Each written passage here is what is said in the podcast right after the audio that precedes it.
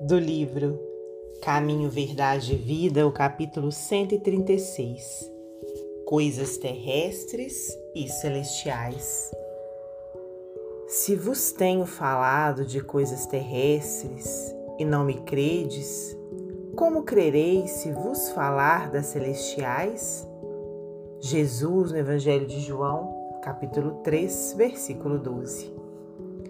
No intercâmbio com o mundo espiritual, é frequente a reclamação de certos estudiosos relativamente à ausência de informações das entidades comunicantes no que se refere às particularidades alusivas às atividades em que se movimentam. Porque não se fazem mais explícitos os desencarnados quanto ao gênero de vida a que foram chamados?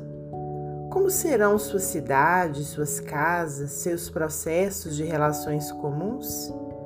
Por que meios se organizam hierarquicamente? Terão governos nos moldes terrestres?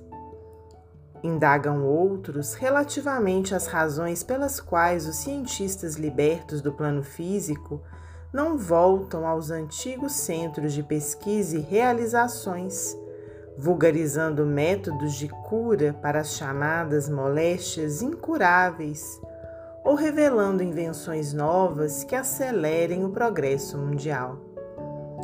São esses os argumentos apressados da preguiça humana.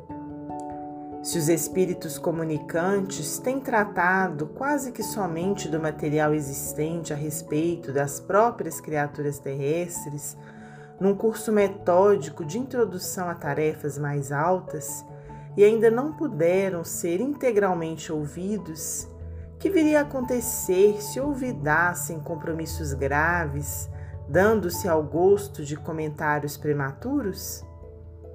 É necessário, compreenda o homem, que Deus concede os auxílios.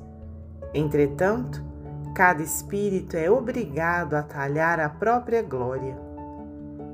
A grande tarefa do mundo espiritual, em seu mecanismo de relações com os homens encarnados, não é a de trazer conhecimentos sensacionais e extemporâneos, mas a de ensinar os homens a ler os sinais divinos que a vida terrestre contém em si mesma, iluminando-lhes a marcha para a espiritualidade superior.